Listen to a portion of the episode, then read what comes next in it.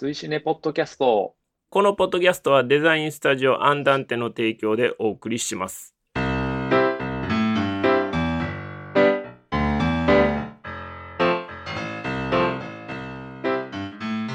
追試ねポッドキャスト44回表をお送りします。お相手は私、追試ねの主催ペップと、陽介と申します。今月もどうぞよろしくお願いします。追試ネとは2009年11月にスタートした劇場公開新作映画応援 SNS イベントでございます。毎月こちらで決めたオーダー映画を風切り日以降最初の金土日までに見ていただき、ネタバレなしの感想をハッシュタグ TWCN をつけてポストしていただくだけでご参加完了となっております。ネタバレなしであれば賛否は一切取りません。レディースデーなどの割引日をご利用予定で金土日には見ないという方も後日参加もちろん OK でございますので皆様のご参加をお待ちしております。現在の日時は2020年10月23日の金曜日時間は22時06分です。追試ねボリューム121オーダー映画ゾンビランドダブルタップ鑑賞直前の体でネタバレなしで今喋っている44回表を収録しております。この表の回収録後鑑賞直後の体でネタバレありで44回裏を収録いたします。ということで今回は陽介さんに来ていただきました。どうもこんばんは。お疲れ様です。よこんばんは。お疲れ様です。ろしくお願いします。こちらこそよろしくお願いします。まあ聞いてくださっている皆さん初めましてになると思いますので簡単に自己紹介なんかもしていただいてよろしいですかね。はい。私、陽介と申します。今は愛知県名古屋市に住んでおります。ペップさんとはリアルに会ったのは1回だけ。そうですね。今日お話しするのもこれ2回目っていう感じなんですけど。そうですね。あの日も結局、トークの時だけでしたもんね。そうですね。ねシネマクティフの名古屋。マンスリーシネマトーク名古屋でね、お会いしまして。はい。それ以来なんですけれども。そうなんですよ。あの時、わざわざね、はあの来ていただいて、本当にありがとうございました。ああ、いえいえ、とんでもないです。はい。で、まあ、その時にね、はい。あの、実はお話をしてて、まあ、辻根ポッドキャスト、まあ、相方募集をずっとしてるんで、はい。えーよかったらっていうような話になりまして、そうですね。で、ずっと実は、長いこと、まあ、それが塩漬けになってた状態なんですけど、まあ、はい今回その収録することになったという経緯はまたこの後ちょっとお話をさせていただこうと思うんですけど はいはい。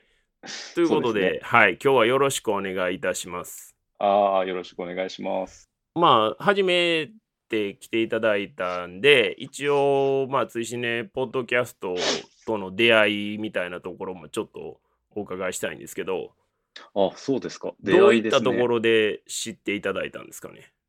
ポッドキャストを、いわゆる TBS ラジオのポッドキャストとか、まあ僕らはね感じでポッドキャストを TBS ラジオはもう切っても切り離せない関係になってますけどあ そうですよね。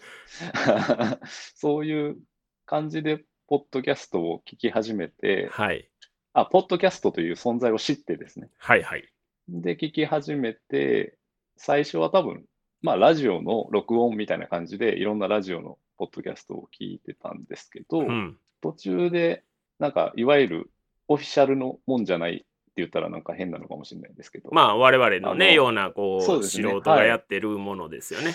そうですね。はい。そういうのを、まあ映画が好きだったので、そういうポッドキャストをこういろんなのがあるんだっていうのを知って、うん。たどり着いたのが多分最初だと思います。1回目がシビルウォーで撮ったんですけど、大体何回目ぐらいに知っていただいた感じです結局でも知ってから遡って聞いてるので、どうなのかな。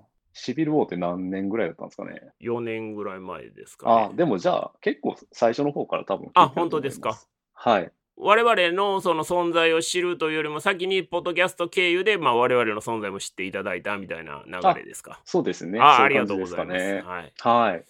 なんていうんですか僕ら配信してる側からしたらこう知ってる人しか聞いてないみたいなイメージがあるんで、そうやって広がるのがはいほんまに、まあ配信しててすごく面白いなと思うようなところでもあるんですけど、はい。あの実はえっ、とこれの1回前がジョーカーの回でそれが2020年の2月の21日かな？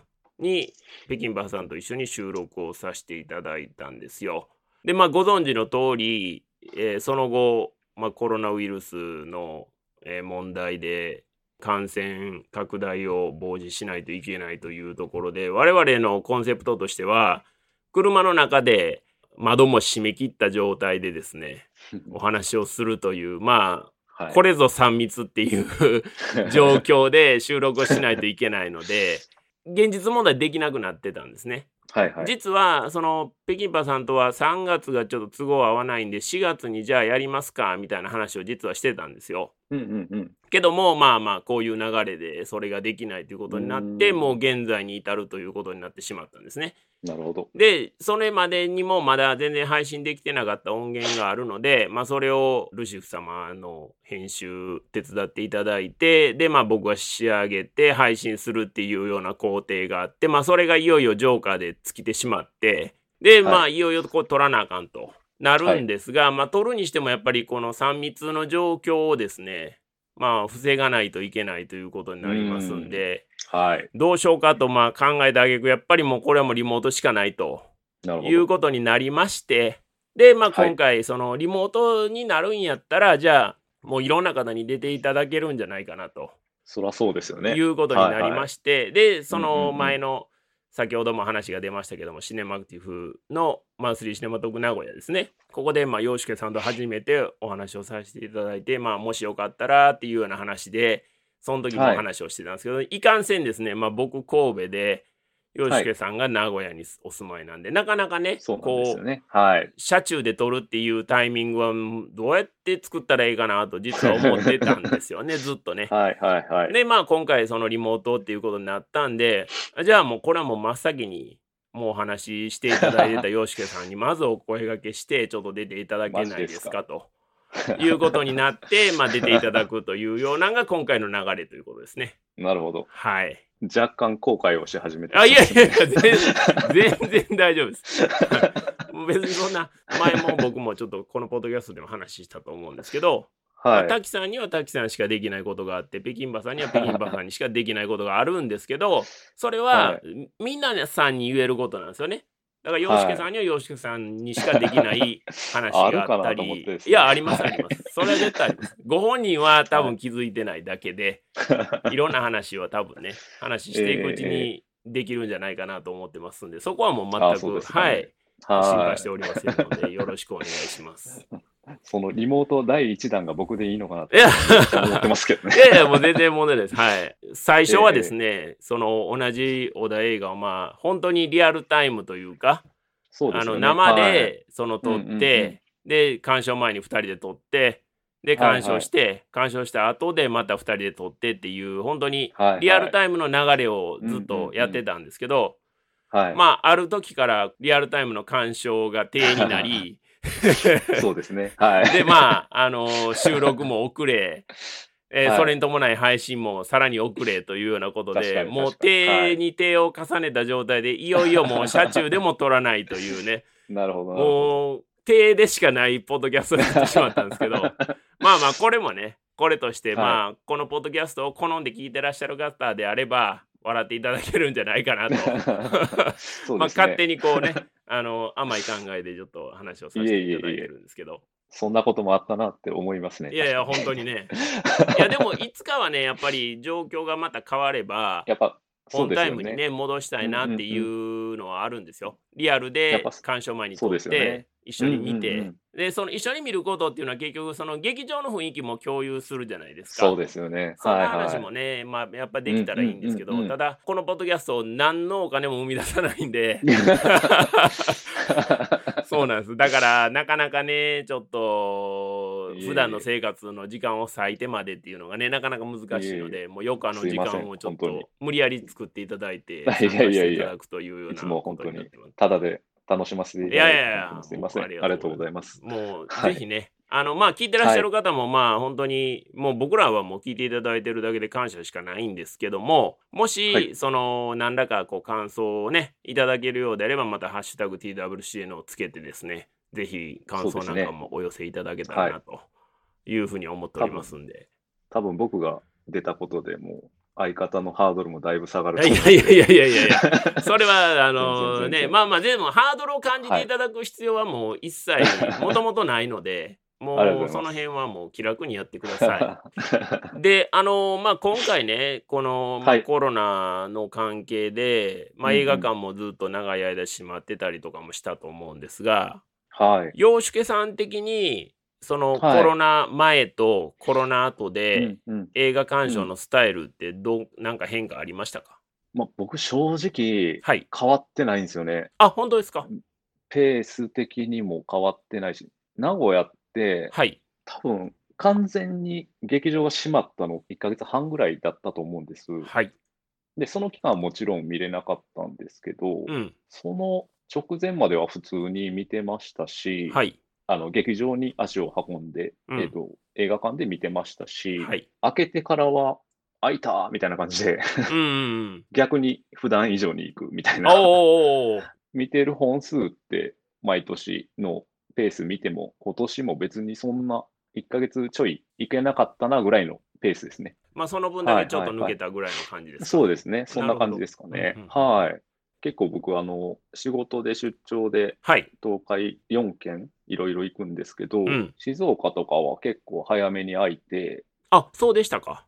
そうなんですよ。ほうほうほうで、出張行った時に、ああ、映画館開いてるわ、とか感じで見に行ったりとか、おおなるほどなるそんなほど。感じで、はい、やってましたね。その自宅鑑賞のペースがはいまあ増えたとかそういうこともなかったですか？ああ、僕、基本的に家で映画あんま見ないんですよ。ああ、やっぱ。り。はい、映画館でしかほとんど見ないので、うんうんうんそういう変化は特になかったんですけどね。ああ、なるほどね。僕に関して言えば、まあ映画館閉まってた時はまあ当然見れなかったんですけど、仕事がうんまあ全然コロナの影響を受けるような仕事でもなかったので、基本ずっと出ないといけないっていうような状況やったんで、そんなに暇になるようなこともなくですね、むしろ忙しいみたいな感じやったんで、うんなので僕的にはもうほとんど変わりなかったですね。ただ映画館で映画が見れない時期がしばらくあったっていうぐらいで。で、まあ全席開放になったんがまあほんと最近の話で。ああ、まあそうですよね。うん。まだでも平日とかは結構一個飛ばしだったりします、そうです、そうで。す。あうんと、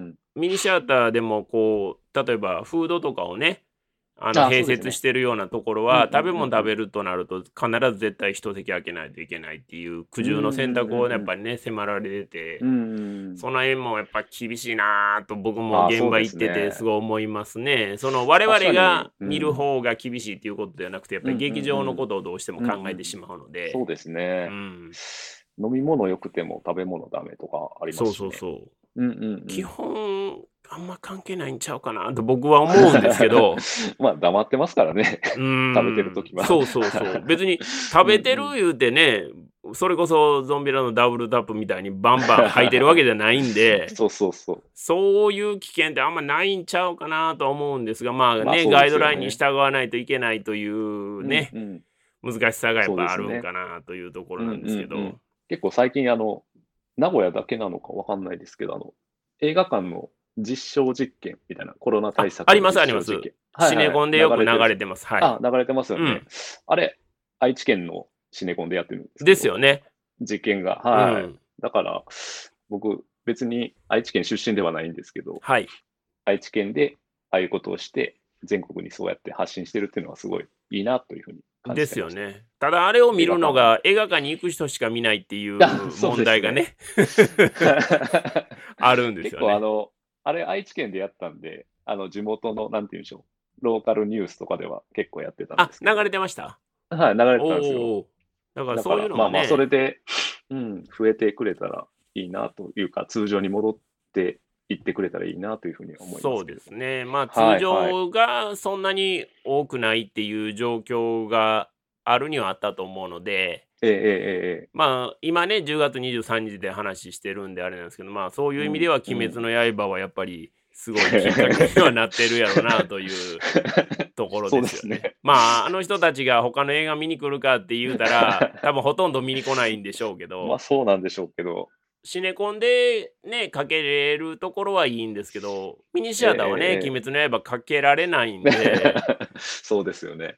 なかなかうんうんうん厳しい状況はまだまだ続いてますよっていうところですよね。うんうんうんだと思います。うんはい。だからなんとかね、まあミニシアターエイドなんかもありましたし、ああ、そうですね。はい我々もはいまあね、詐称ですけど、協力はしたのはしたですけれども、なかなかそれだけで全部 OK ってはならないと思うので、まあそうですよね。ね厳しいですよね。うん。ご自身のこう環境も含めて、ちょっとずつでもね、まあ、このポッドキャスト聞いてらっしゃる方はもうすでにえ足し通ってらっしゃる方も多いと思いますが、そうですね。まあちょっとずつでもちょっと戻してもらえたらいいかなと思いますね。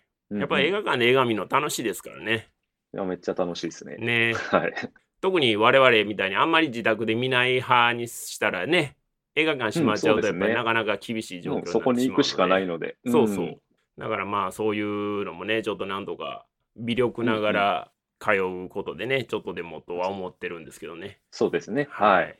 でね、今回、えー8ヶ月8ぶヶりの収録になるんですけど、はい。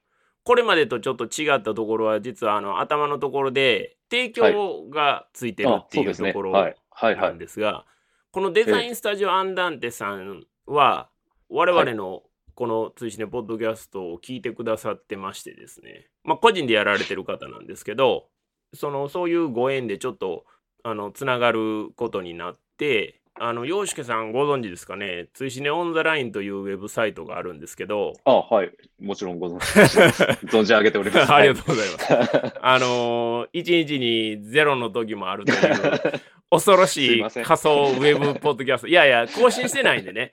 来る人もそれはもう見ることがないんであれなんですが、あの、追試ねオンザラインをですね、僕もちょっとはいそろそろ変えたいなと思ってたんです。あの、アンダンテさんにちょっとお話をしてですね、はあ、なるほど。で、ちょっとあの、ウェブサイトをちょっと変えたいんだということで、今実は着々とそれをあやっていただいてるああ、そう最中なんですね。なんですよ。えええええで、まあ、楽提供についていただいてるっていうのは、えはい。まあ、そこの部分でちょっとね、あのお値段的にちょっと、はい、お安くしていただいてるってそういう意味での。なるほど、なるほどこともあり。まして、はいはいはい。で、まあ、個人でやられてるんで、我々のウェブサイトをまあ触っていただくことで、まあまあ映画好きの人、で、ウェブサイトをこうしたいという人にもまあ訴求ができるし、はいはいはい。で、個人でやられてるんで、まあ、ある程度ね、こう、柔軟な相談にも乗っていただけるので、ウェブサイト構築ってやっぱりむちゃくちゃお金かかるじゃないですか。そうですよね。はい、で、はい。個人でやるのはやっぱりなかなか限界があるのですねうんうんうんで、まあ、それ専門の人にやっぱり何がしかね、うんうんうんあのお金を払って、こうやっていただく方が一番、まあ、手っ取り早いっちゃ手っ取り早いのですけども、うんうんうんまあ、いかんせん、その我々、何のお金も生み出してないので、この活動においてはね。だから、まあ、そこの部分でちょっと、あの無理を言ってですね。お安くしていただいた代わりに、まあ、提供についていただくことで、ちょっと皆さんに知っていただきたいと。あ、なるほこういう。流れなんですよ。はいはいはい。なので、いいですね。はいウェブ。サイトをやりたいとかね、こう自分で作りたいとか、今あるんだけど、ちょっとうんデザイン的に自分では限界あるなとか、うんうんうんどうやったらええんかなっていうようなところがあれば、ぜひうんあのデザインスタジオアンダンテさんにちょっとご。相談いただいて、まあ、窓口分からなければ、あの、通しね通していただいて結構なんで、はい。ご。紹介をさせていただけたらなというところでございます。で、もうちょっとね、やっぱり、あの、はい。ウェブサイトの方にもお客さんというか、見てくださる方増やしていただけるように、まあ、リニューアルになった暁には、ちょっと僕も書き物をもうちょっと増やさなあかんかなというふうには思ってるんですけど、なるほど。まあ、どれぐぐらい皆さんのニーズに合うかどうかは分かりませんが、はい。まあ、せっかくお金払ってね、こうはい回収するので、うんうんうんまあ、ちょっとはちょっと楽しいサイト。トにはしたいなとは思ってます。うんうんうん。はい。なので、あの、皆さん、ぜひ、はい、遊びに来ていただけたらなとはいいうことでございます。よろしくお願いします。お願いいたします。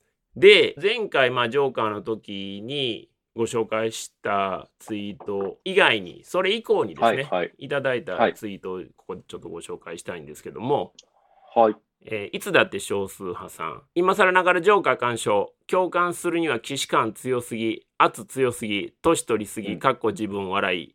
でも、心地よい音楽劇でした。ザッツライフダンスをするホアキンの脳裏の片隅に、デビッド・リー・ロスはいたのだろうか笑いというふうにいただいておりました。はい。デビッド・リー・ロスは、洋介さんはご存知ですか？ああんまり存じ上げないですね。あ、バンヘイレンというバンドがありまして、はいはい、はい。まあ、先日あのエディ・バンヘイレンギタリストが亡くなってしまったっていう、あーはいははいはいい、ニュースがありましたが、はいはい、そのバはい。ンヘイレンの初代ボーカリストがデビッド・リー・ロスなんですよ。うーん。はい。だからまあうんうんうん80年代の MTV 文化ゴリゴリゴリゴリにこう体現した人にとっては ああというね感じになるんですけど。はいはい。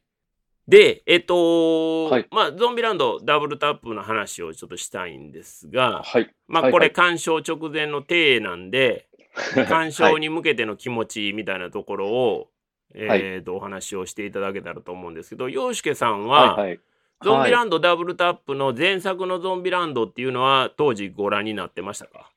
僕見てないんですよ。あ、本当ですか今回、そのダブルタップを見るにあたって見直したとか。まあ、これ正直な話でいいんですよね。もちろんもちろん。あ、はい。あの、ゾンビランドダブルタップ公開当時に、僕、あの、もちろん映画館で見ようと思ってたんですけど、あ、前は見てなかったけど。そうなんですよ。はいで、見るにあたって、うん。やっぱワン見てから映画館で見ようと思ってたんですね、ダブルタップを。で、なんだかんだ言ってて、見逃したんですよ。あ、劇場終わっちゃったんですね。そうなんです。なるほど。で、じゃあ、えっ、と、今回の収録に合わせて見ていただいたと。そうですね。で両方と、も。今回、そうですね。はい。で、今回収録するにあたって、あ、あの、お誘いいただいたにあたって、はい。ダブルタップを見ようと思ったんですけど、はい。迷ったのが、ゾンビランド1を見てからうん。見るか、ああ、はいはい。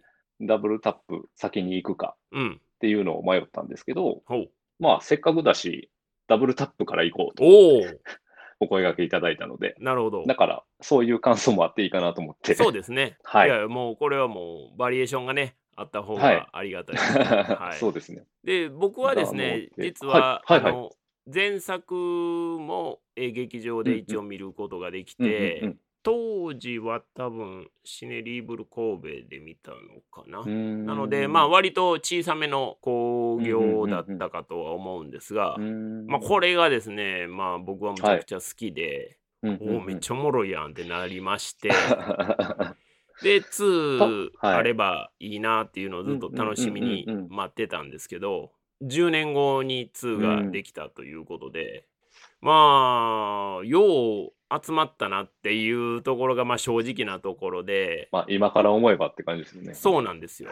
はいはいはまあ、ジェシー・アイゼンバーグ、ウディ・ハレルソン、エマ・ストーンにアビゲール・ブレスリーンというい。ね、うん。うん。エマ・ストーンに至ってはオスカーまで取るというようなそりゃそうですよ状ね。況ですから、うんうんうんうん。まあ、年月が経てば経つほど続編をね望んでるまあこれはうん僕だけの話じゃなくて、まあ、世界中のそのゾンビランドファンが続編を望んでたのと同じように、キャストも実は続編を撮りたがってたというのがあって、まあ、今回その実現に至ったとうんいう経緯だったみたいですけど、ね、続編を望んでる人にとってはこんな嬉しいプレゼントはないなというところと。まあ不安とかそういうのはまあファンならこうね続編大丈夫かみたいなところはあって、も不思議じゃないと思うんですけど、今回に関して言えばまあキャストも監督も全く変わってないのそうで座組があんまり変わってないんですそうなんですよ。よ。だから不安要素はほぼないというねうんうんうん、感じで。で監督のルーベン・フライシャーが、うん。えー、とその後に撮ったのがピザボーイやったかな放題。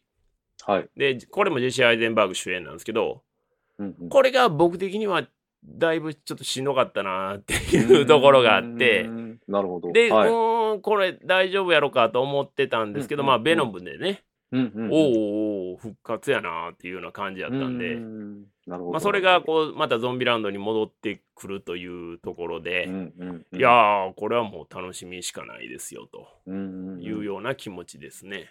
でまあキャスト的にね洋介さんは、うん。えっとまあ、ゾンビランド自体はそうやって、まあ、今回に合わせて見ていただいたっていうことなんですけどはい。キャストそれぞれへの思い入れで言えば何かありますか？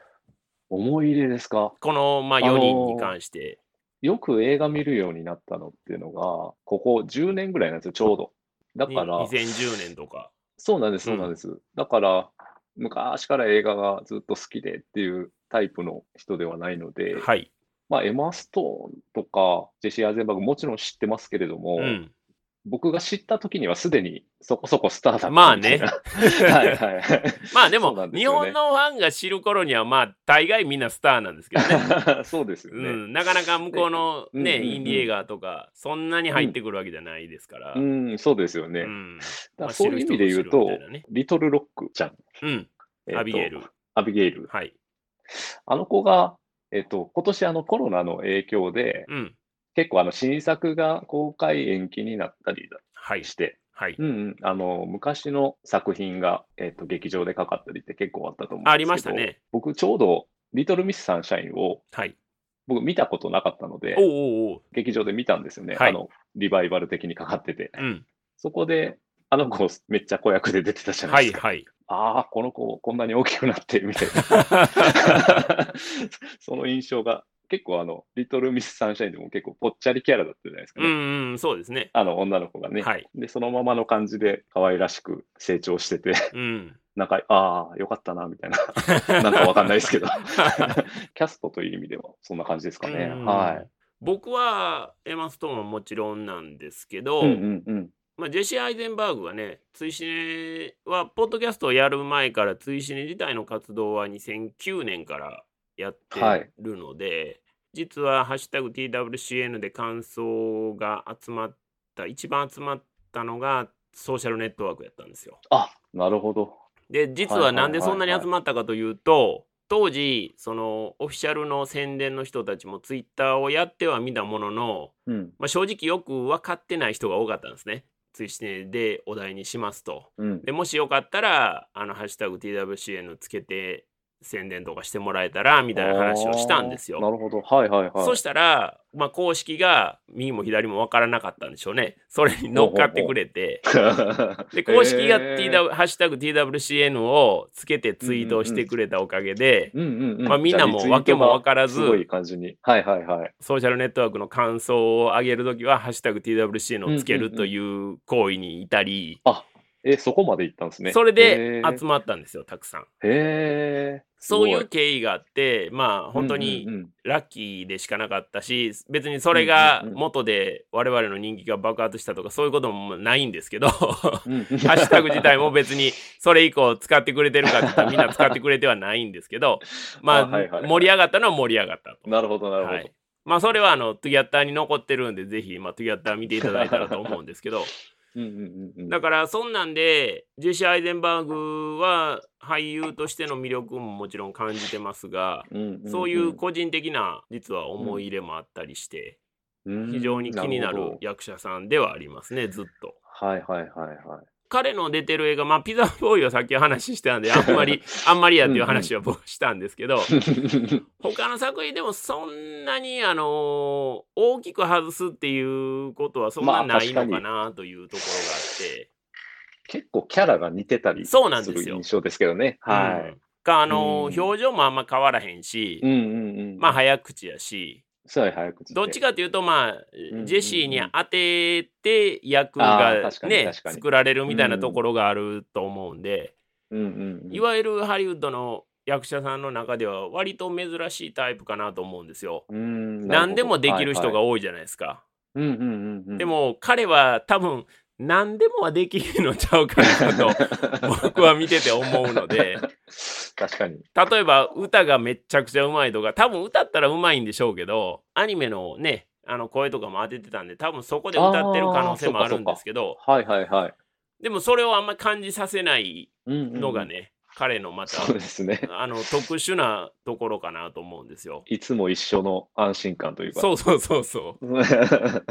う。でも他に本当にそういう人あんまりいないので、いや、面白いなと思っていつも見てるんですけど、なるほど。なので、まあ、ゾンビランドダブルタップはまあ非常に楽しみにしてますよと。いうことで、鑑賞前にいただいてたツイートをですね、ここでちょっとご紹介をしたいんですが、はい、お願いします。えーまず、ルシウス様、えーゾンビランドダブルタップ楽しみ。前作から10年後ということで、これはボンクラ男が10年経っても俺たちのエマ・ストーンと一緒にいられるかという命題が含まれているに違いない。これは ララランドのもう一つのラストそのものだ。かっこ見るのは水曜日ということでいただいておりました。まあね、だからそのエマ・ストーンはもちろんっていうふうに僕もさっき話をしたんですが、まあ、我々のようなボンクラ、ね、あのー ボンクラ男からボンクラジジイに至ってもまだエマストーンの影を追っているという。